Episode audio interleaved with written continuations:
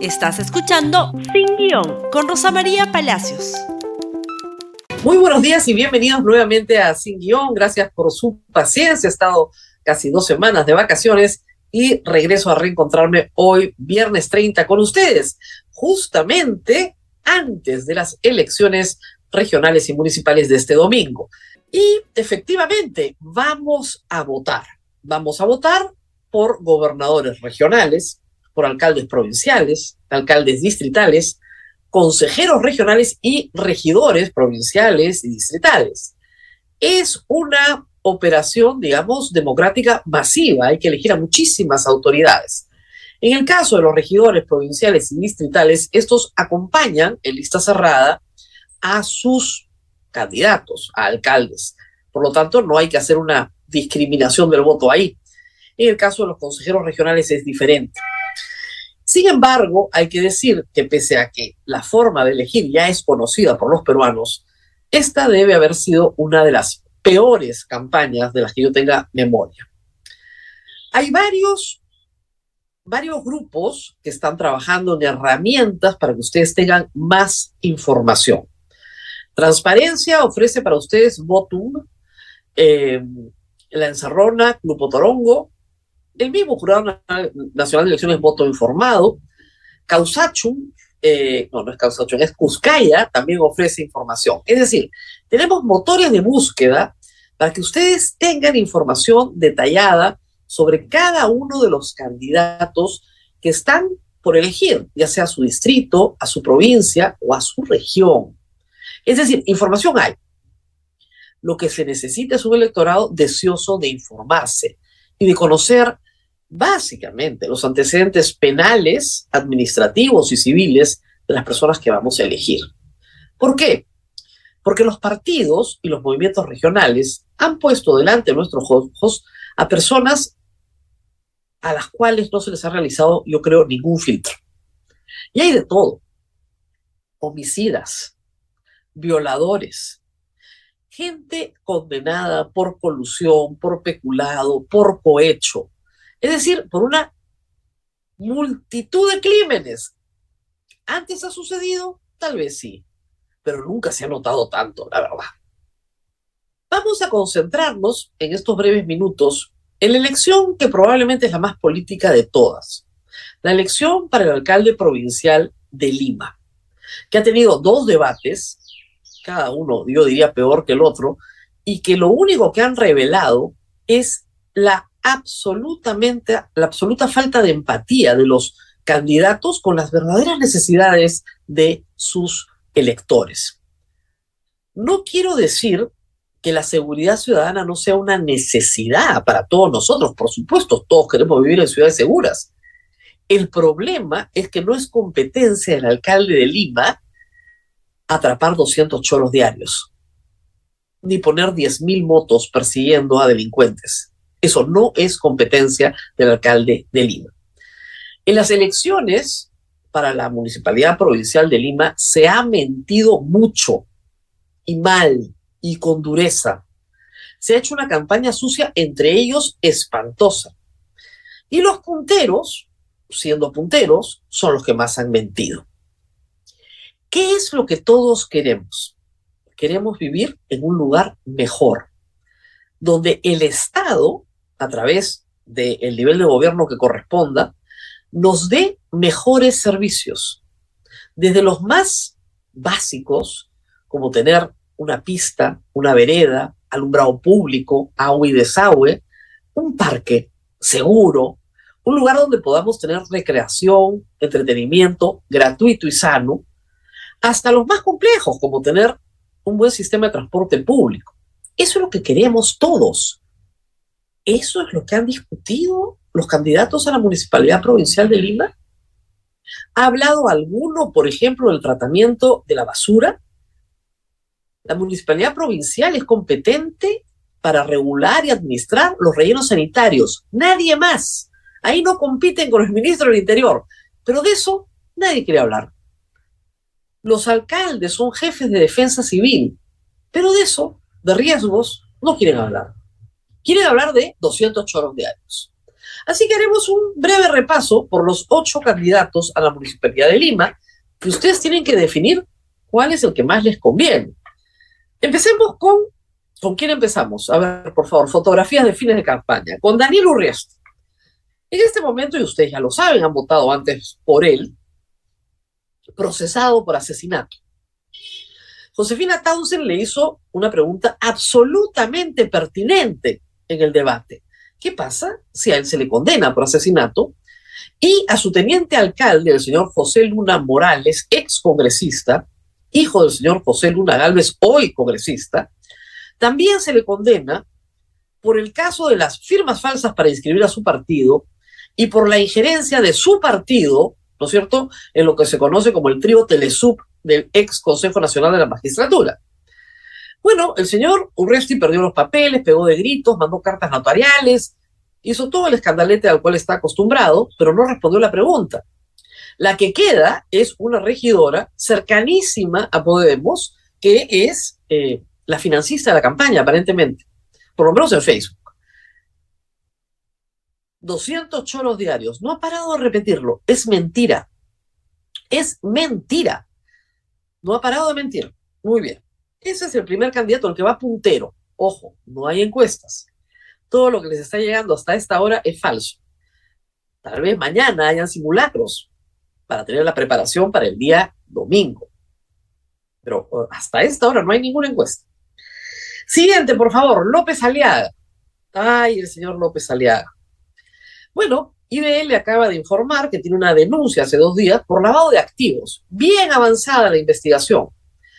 Por su vinculación con los Panama Papers y por la vinculación de sus empresas, ACRES, hay varias, Finance, Limited, en fin, varias, todas, todas establecidas fuera, offshore, que tuvieron una, como diríamos, una injerencia directa en un negocio con la Caja Metropolitana de Lima, el famoso caso Lima Gas, durante la gestión de Susana Villarán, su enemiga, la caviar. Ya, él hacía negocios durante esta gestión, nunca nos contó esta historia, ahora ya se conoce. Pero también hay que decir que tiene otros asuntos, ¿no es cierto?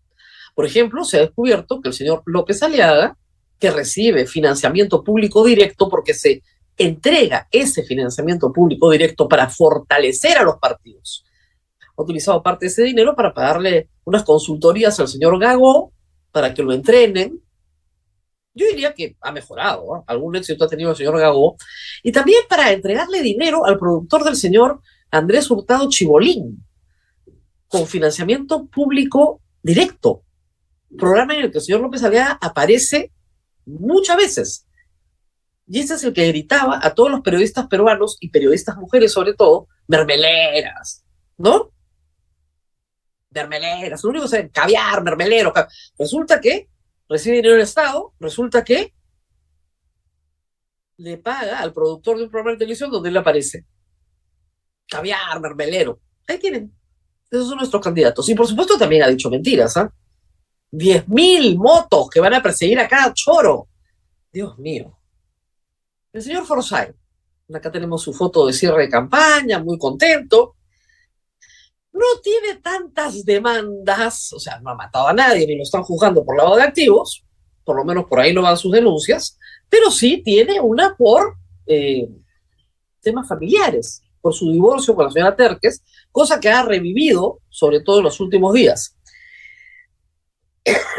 Hay que decir que se ha esforzado, ha sido bastante más chancón que otras veces, pero está claro que dejó su trabajo como alcalde de la Victoria para postular a la presidencia sin éxito. ¿Qué garantiza que se quede cuatro años como alcalde de Lima?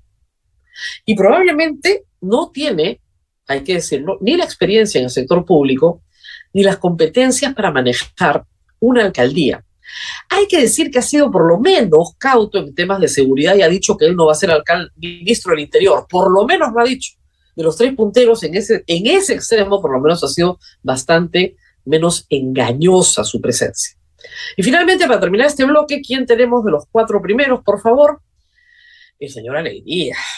Yo estaba de viaje cuando me enteré de toda esta historia y creo que es un caso grave. El señor Alegría ha demostrado que no tiene el carácter para ser funcionario público. Porque todos podemos tener problemas familiares y podemos tener un problema con un hijo. Y además su orientación sexual es un asunto particular de su incumbencia exclusiva. Pero lo que no puedes decir que no existe la denuncia, no puedes acreditar a los medios de comunicación, insultar a los medios de comunicación y finalmente terminar insultando a su propio hijo. Eso es lo que no puede pasar en una campaña. Finalmente ha terminado insultando a su propio hijo.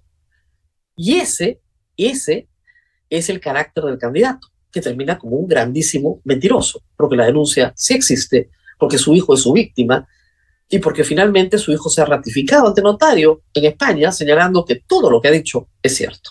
Y son ocho candidatos ahora en Lima. Hay una sorpresa, ¿no? La señora Soto, pero vamos por partes. ¿Quién viene ahora? El señor Chejade. El señor Chejade, como ustedes saben, fue candidato a la vicepresidencia del Perú y ganó con Ollantumala. Fue el famoso que no pudo caminar derecho. Una frase lo resume todo, brujas de cachiche, yo se los he explicado varias veces. Su hermano termina preso por un delito que él también cometió, pero el Congreso lo protegió. Y él es parte del Congreso golpista, animador de Medino, el hombre que modificó cinco artículos de la Constitución en 20 minutos y que ahora quiere ser alcalde de Lima. Por favor. Es decir, con esos antecedentes bastaría para, ¿no es cierto?, tener un papel más discreto en la política peruana. Pero quiere ser alcalde de Lima. Siguiente, por favor. Vamos con nuestro siguiente candidato. La señora María Elena León. Perdón, María Elena Soto es la siguiente, es Elizabeth León. La señora Elizabeth León es ingeniera, está en el partido de Popi, de la Escoba. Creo yo que por lo menos no tenía ninguna denuncia grave. Eso ya es importante, ¿no? Dicen que hay un trabajador que le reclama mil soles. Eso es todo lo que tiene, por lo menos hasta ahora, ¿no? Pero se puso muy nerviosa en los debates, en el primero y más en el segundo, e insistió en ideas que son realmente prácticas xenofóbicas, ¿ok? No se puede empadronar a una persona por su lugar de origen. Eso hacían los nazis, ¿se dan cuenta? Con los judíos durante la Segunda Guerra Mundial. No está bien, es xenofóbico, es discriminatorio y no produce ningún resultado contra la delincuencia. Además, se equivocó en los porcentajes, en los números, en varias de las cosas que dijo durante su segunda presentación en este debate. Reitero, hasta ahora, digamos, no tiene denuncias graves. Y no centró su mensaje únicamente en seguridad ciudadana, felizmente, sino que también fue hacia otros temas. Pero no tuvo la solvencia, digamos, para salir adelante en un debate público el que va a tener que estar inmersa todos los días, porque ese es el trabajo de un alcalde provincial, sobre todo de la provincia de Lima. Siguiente, por favor. Tenemos al señor Yuri Castro, el candidato del partido de gobierno. También complicado, porque el partido de gobierno Perú Libre tiene una serie de acusaciones e investigaciones como organización criminal. Y además hay que decir que ha sucedido también con su líder, Vladimir Cerrón, algo muy curioso. Igual como en el caso del señor López Aliaga, pues el uso del financiamiento público directo que han obtenido en cantidades importantes por haber ganado las elecciones pasadas, pues se dedica al sostenimiento del señor Vladimir Cerrón. Le pagan 12.500 soles mensuales de sueldo con dinero del Estado sin ser funcionario público. Impresionante. El señor que gritaba caviar, caviar, caviar, bueno, recibe sueldo del Estado. ¿Qué podemos decir? Siguiente, por favor, ya nos quedan pocos. Nos queda solamente la señora Soto.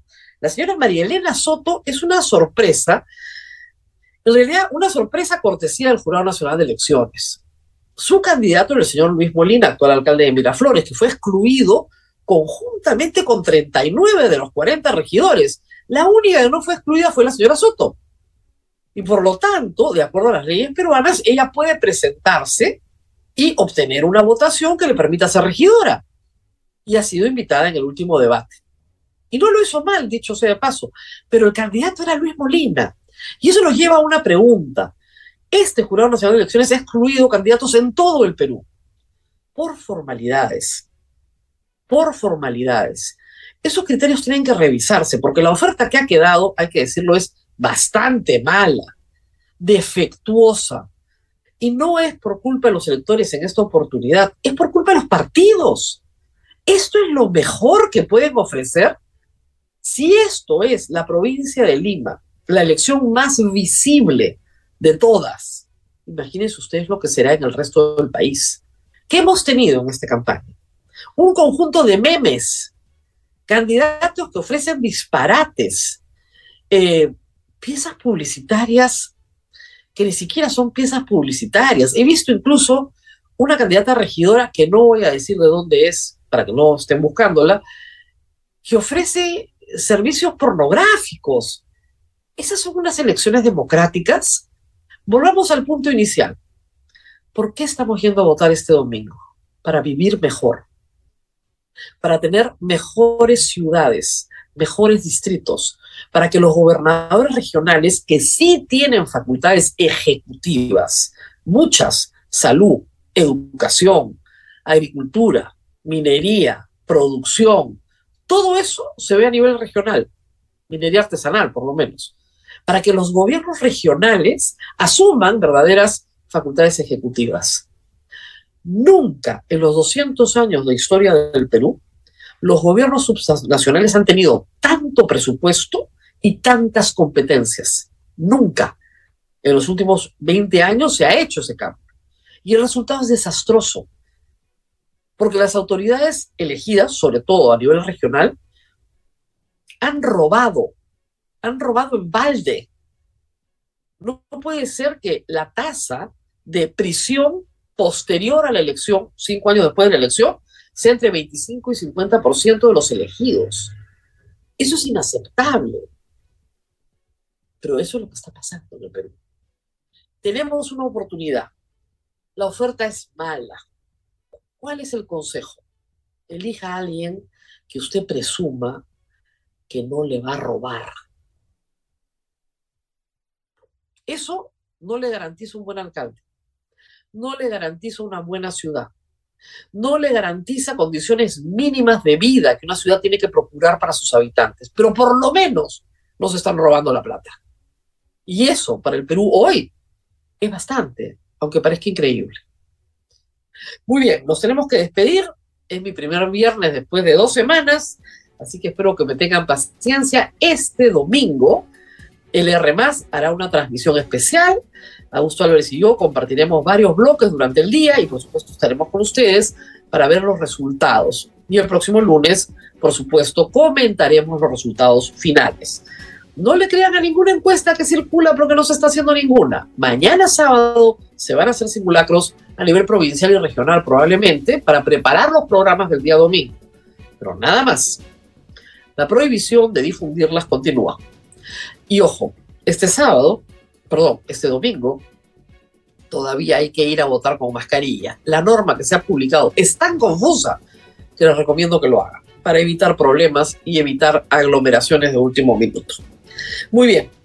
Y con ustedes nos vemos este domingo. Compartan este programa en Facebook, en Twitter, en Instagram, YouTube, Spotify, donde quieran compartirlo en TikTok.